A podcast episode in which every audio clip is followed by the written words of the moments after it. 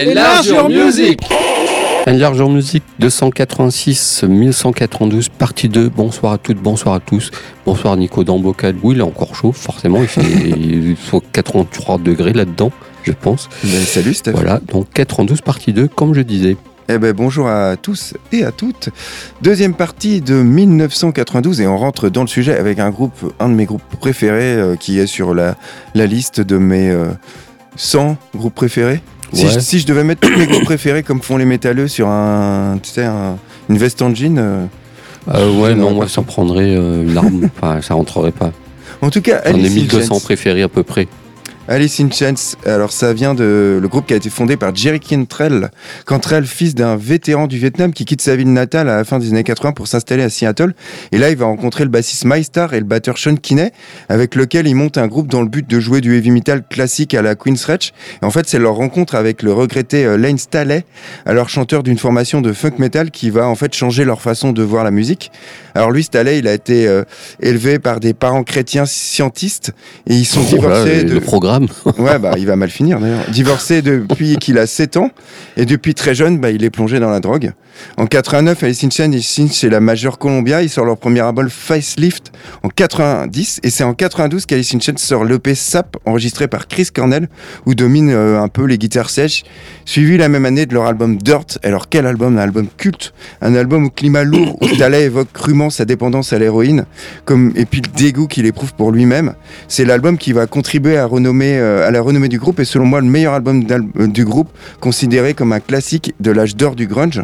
C'est le dernier album d'Alice in Chains avec le bassiste Mike Starr.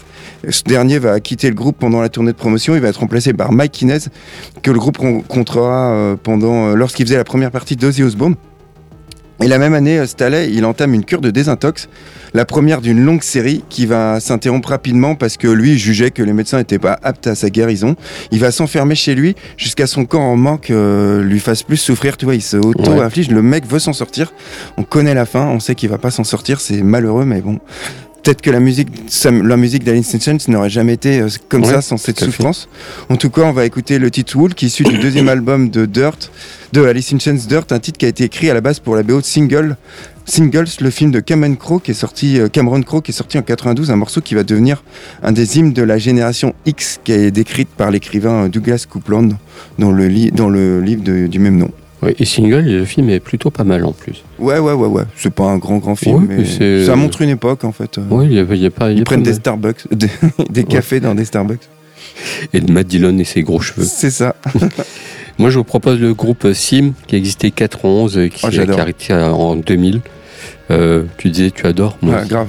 Je l'ai en grand disque à la maison. C'est un groupe qui a été formé par euh, de, le leader de Superchunk, Mhm. qui jouera de la batterie sur cet album-là, sur ce, avec ce groupe. Mais je crois qu'il fait qu'un album. Après, il, fait- il, il va bricoler ses autres projets. Et le leader d'un groupe Beach Magnet. C'est un groupe. C'est un groupe sous influence euh, bah, un peu hardcore, mais aussi euh, slowcore, post-hardcore. C'est c'est une noise, c'est c'est froid, même glacial, on peut dire. Mm. C'est intimiste, c'est calme, c'est tendu, c'est ça explose. Il y a un peu de grunge, il y a un peu de shoegaze. Bah, en fait, voilà, c'est le mélange des deux, de shoegaze et du et du grunge, je, pense. Ouais, ouais, ouais. C'est chez non manquant qui aurait. C'est entre fragilité et puissance. Et je vous propose le titre, le titre Skip City pour euh, illustrer cet album East Park, qui est pour moi le- celui qu'il faut avoir. Les Oui, autres après, euh, voilà, parce que ouais, après, après c'est différent. Mais voilà, il faut rester sur ce disque-là, qui est un très grand disque. Voilà pour ma partie. Eh ben, on ouvre avec deux beaux groupes et on commence par Alice in Chains.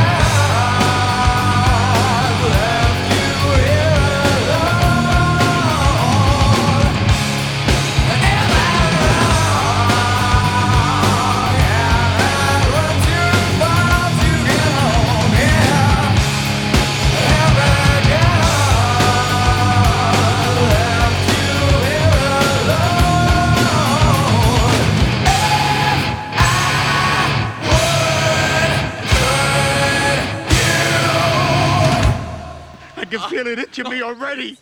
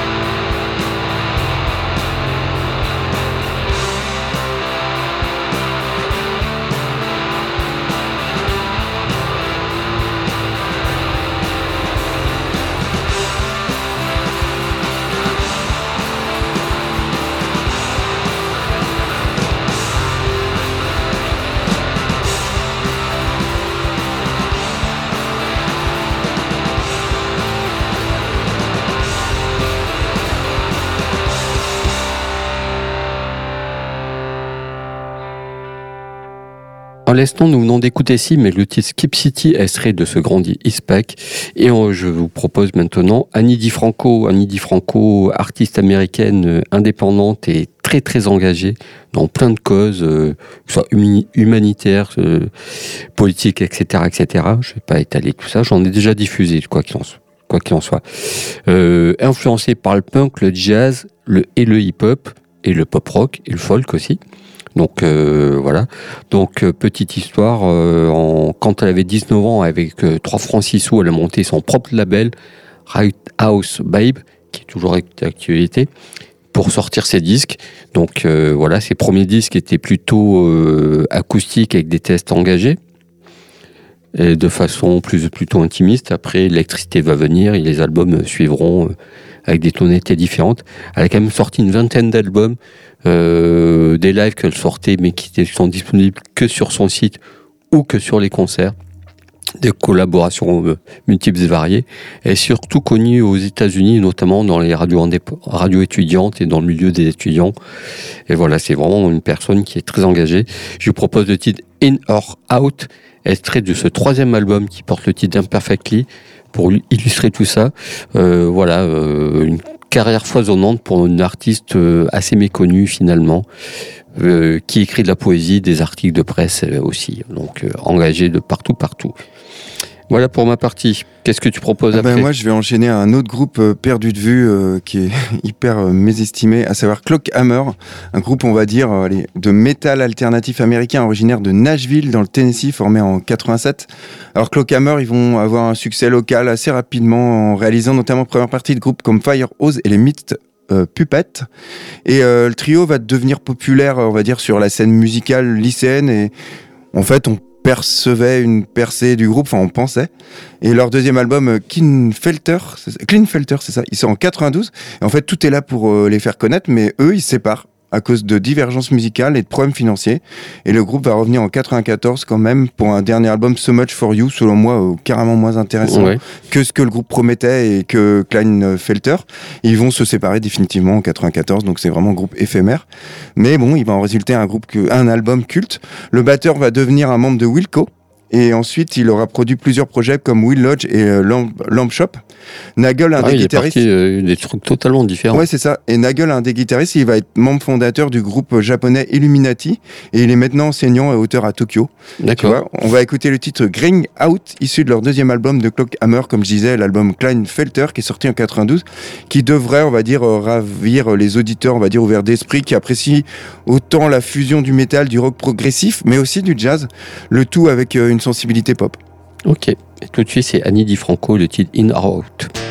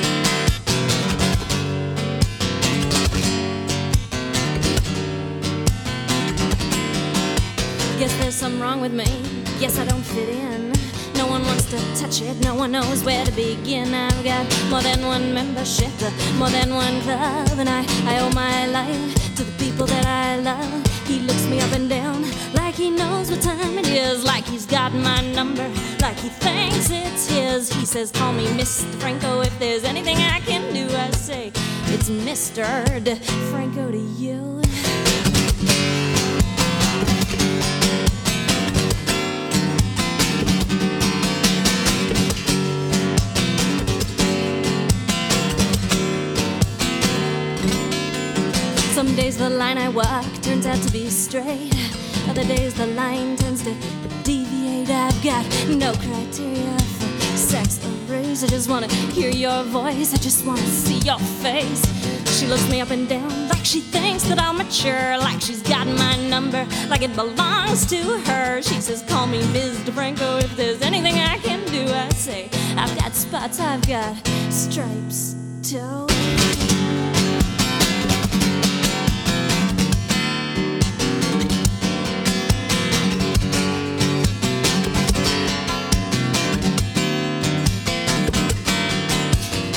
Are all asking, Are you in or are you out? And I think, Oh man, what is this about? I mean, tonight you can't put me up on any shelf. Cause I came here alone and I'm gonna leave by myself. I just wanna show you the way that I feel. And when I get tired, you can take the wheel. To me, what's more important is the person that I bring, not just getting to the same restaurant and eating the same thing.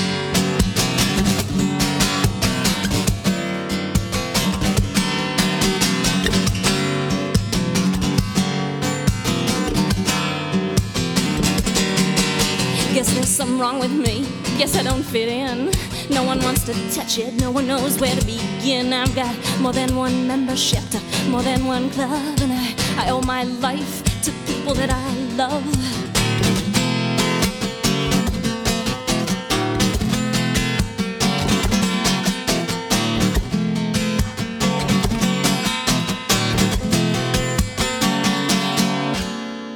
Take your fucking sorries and stick 'em in your ass.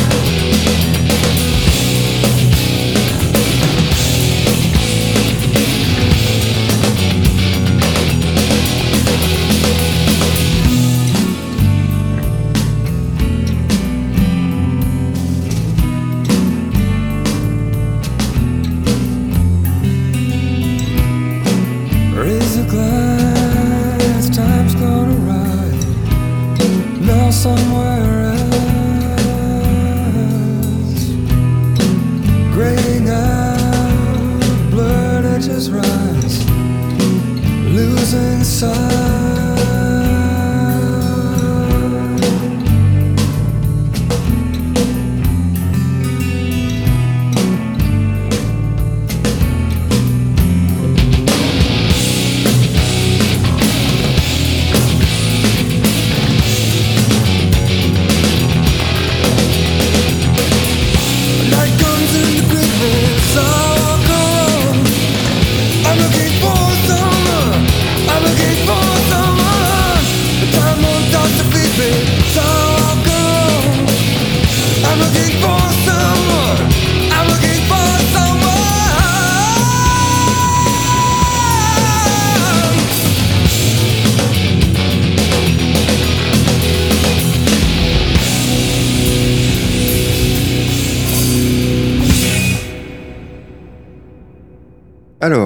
avoir écouté Clock Hammer, je vais passer à un autre groupe euh, qui m'est cher, à savoir Helmet. Donc Helmet, bah, c'est euh, Page Hamilton. hein. Il débute la guitare au lycée, il s'inscrit euh, dans la section jazz à la Manhattan School of Music, et c'est là qu'il va décrocher son diplôme. Et en fait, ils sont à l'étroit dans les règles que lui trouve rigoureuses du jazz. Il se lie avec le milieu de l'avant-garde expérimentale new-yorkaise. J'en avais parlé au moment de l'émission No Wave. Et là, il va rencontrer Glenn Branca, qui est auteur, lui, de symphonies euh, pour ensemble de guitares électriques. Il va enregistrer quelques albums avec le groupe Band of Susans. Puis il crée en 89 Helmet. En fait, une première maquette va vite convaincre Amphétamine Reptile. Il était a- avec Glenn Branca lui aussi Enfin, Ouais. Juste coupé quoi. Si, Ah, si, avec ouais, ouais. euh, Ronaldo et l'autre. Tout ça, ouais, ouais, ouais, Et, euh, j'ignorais. Et en fait, il va une, une première maquette, ça va convaincre le label Amphétamine Reptile, Reptile, un label de Minneapolis qui était connu pour publier les enregistrements, on va dire, de formation bruitiste et expérimentale. On avait fait une émission là-dessus. Hein. Euh, Helmet, il va publier leur premier album Stop It On en 90, qu'ils enregistrent seulement avec, euh, qu'ils enregistrent seulement avec 3000 dollars. Et puis, euh, alors là, l'orientation, elle est déjà particulière. On va dire répétition euh, du même riff pesant, chant aboyé, guitare bruyante, du minimaliste new-yorkais du début des années 80, qui caractérisait, euh, qui était caractérisé par des groupes comme Sonic Youth, Life School et les Swans. Et en fait, chaque morceau repose sur une idée, une seule, mais qui est exploitée à fond.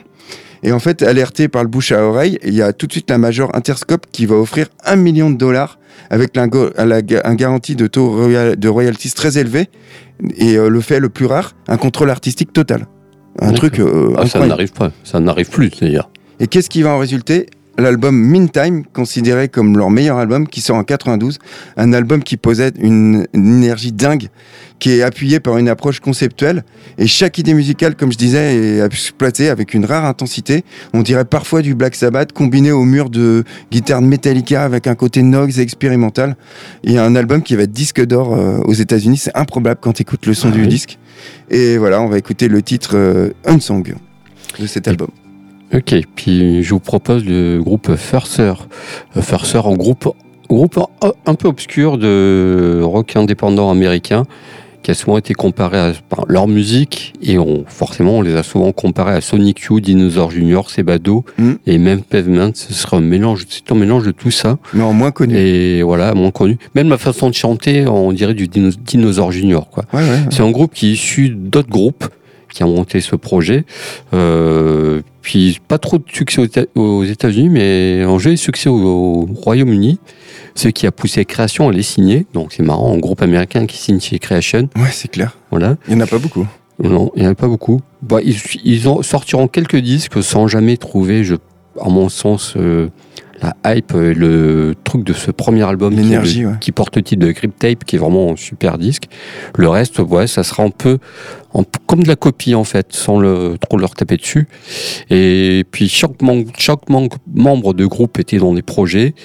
Et en fait, c'est ces projets parallèles qui vont prendre le dessus sur le, gros, sur le groupe Furser. Donc, du coup, ils vont mettre ça un peu en pause. Voilà. Et je vous, titre- je vous propose le titre Overhead, Overhead extrait de cet album Great Tape, un groupe, euh, un disque et un groupe essentiel de l'année 92. Eh ben, on commence avec euh, les New-Yorkais de Helmet.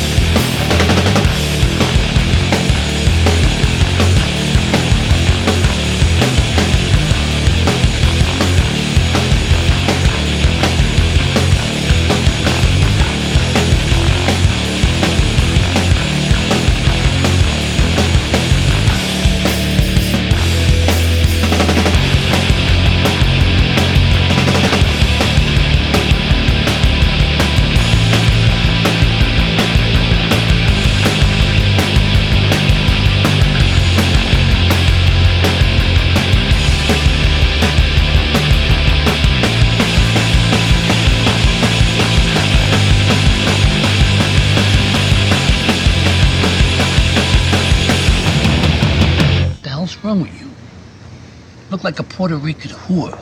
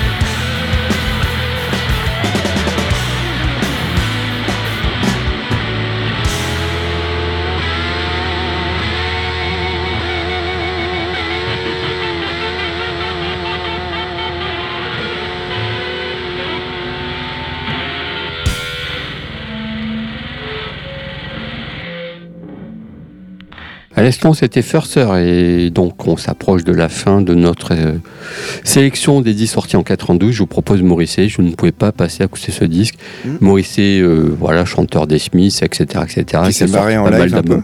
Ouais, c'est parti en, en sucette à la fin. Ça reste quand même un grand groupe. Après, l'histoire Oui, interne, les bagarres Oui, oui. d'ego, ça c'est encore une autre histoire. C'est clair. Faut pas Et- retenir que ça. quoi. Tout à fait. Il a sorti des albums solo assez vite, qui, qui sont bien, mais ben, voilà, rien de particulier. Et puis, en 92, il débarque avec l'album Your Arsenal. Et là, moi qui étais euh, tout jeune, tout jeune garçon, j'ai découvert euh, Morrissey en solo avec ce disque-là. Et j'ai pas compris ce qui se passait en fait. C'est un disque qui est totalement différent, qui est hyper sombre, qui est hyper guitare. C'est presque, presque, rockabilly même par moment. C'est très étonnant. On n'est plus, plus dans la pop, euh, voilà, qui proposé. Euh, c'est un disque à part qui est dans sa discographie en même temps, parce qu'après il retournera vers des choses un peu plus pop, un peu plus même orchestrées par moment. Et ça, c'est encore autre chose. Ils sont entourés d'un nouveau groupe, euh, voilà, de rockers purs et durs. Ça donne une espèce de disque très, comme je disais, très sombre, très électrique. C'est son disque le plus électrique, donc à part, comme je disais. Et c'est aussi le disque le plus controversé de Morrissey. Parce que il y a un texte où il parle de l'extrême droite anglaise. Et en fait, on, associe, on l'a associé au- au- à une personne raciste, alors Mhm. que cette chanson, en fait, parle d'un mec qui se, qui s'emmerde, clairement, Mhm. et qui trouve euh, une espèce de réconfort dans un bal de, de facho. Donc euh, voilà. Et il a été associé tout de suite à ce garçon, alors que non, c'est une fiction. Et puis il s'enroulait aussi dans le rapport anglais euh, allègrement sur lors des concerts. Donc voilà, donc euh, la presse l'a pas mal, euh, l'a pas loupé euh, Bien taillé. au- en Angleterre. Après, les autres pays, en- aux États-Unis, ça a super bien marché, en France aussi. Mais voilà, mais ils ont vraiment, ils n'ont pas loupé. Et je pense qu'il a eu une aversion envers, envers la presse de son pays suite à ça. Et puis après, il a eu des déclarations aussi limites, mais bon, ça, c'est encore autre chose. Et c'est la suite. Ce qui intéresse cet album Arsenal que je vous recommande vivement. Chez Morrissey, il y a toujours des titres à rallonge, donc euh, je vais prendre un peu ma respiration pour pouvoir bien, bien prononcer. Je vous propose le titre You're gonna need someone on your side. Ça va, je Bien, t'as pas ouais. eu besoin d'oxygène. euh, T'as vu, C'est ouais. bien. Qui ouvre cet album et dès les premières notes, euh, on est un peu en Morrissey, pas, très, pas très connu, quoi. Voilà pour ma part. Qu'est-ce que tu proposes derrière? Je crois Bah, que tu m'as envoyé du bois. Ouais, forcément, un, un style totalement différent. Donc, euh, 92, j'étais obligé de passer du Pantera. Donc, Pantera, euh, groupe Ouais, voilà. qui naît en 80 à Arlington, dans le Texas, sous l'impulsion, on va dire, des frères Abbott, Vinny et Darrell, qu'on va connaître après sous le nom de Dimebag Darrell. Ils, en fait, décident de se baptiser Pantera du nom du modèle d'une voiture de sport italienne. Je, tenais à le préciser, hein, parce que. Euh, leur premier album, Metal Magic, qui sort en 83. Alors, leur style, je n'aime pas du tout. Il est influencé par le hard rock conventionnel avec des groupes comme Van Halen, Kiss ou Motley Crue, donc pas du tout ma canne. Euh, les musiciens découvrent alors. Tiens, euh, tiens, tiens pas Van Halen, pas du tout. Ils découvrent alors les. Même si je. Je trouve que Van Halen, c'est un des sacrés musiciens, mais après, c'est pas ma musique. Ouais, ouais. Euh, le- en fait, Ah, ils les synthés, il y a trop de synthés. Ouais, puis ouais. Ils découvrent euh, leur- les premiers albums de Slayer et d'Anthrax et là ils vont sortir euh, leur deuxième album Project in the Jungle, Jungle en 84 et là l'album est plus lourd que le précédent, marqué euh, plus par du Def Leppard et c'est leur troisième album In the Night qui sort en 85. Lui il va être plus bru- brutal, il accroît un peu la popularité de Pantera et en fait ils vont changer de style pour se rapprocher de Slayer ou de Metallica. Ils vont virer leur chanteur et ils vont recruter en 86 un gamin de la Nouvelle-Orléans qui s'appelle Phil Anselmo. Et c'était avec leur sacré album, cinquième album Cowboys from Hell, sorti en 90, que en fait Pantera va trouver son style à l'avant-garde, on va dire, du trash metal, qu'on va nommer même groove metal, et notamment avec leur album suivant, le meilleur pour moi, même si j'aime bien celui d'après, qui s'appelle Far Beyond Driven. Le, ce fameux album, c'est Vulgar Display of, of Power, donc il part en 92. Mais bon, euh, voilà, on va en tout cas, euh, je parlerai peut-être de Far Beyond Driven en 95, mais bon, ça c'est une autre histoire. En tout cas, on va diffuser un titre de Vulgar Display of Power, et je vais passer le titre A New Level. Et tout de suite, c'est Morrissey avec le titre qui ouvre son fameux album euh, Your Arsenal.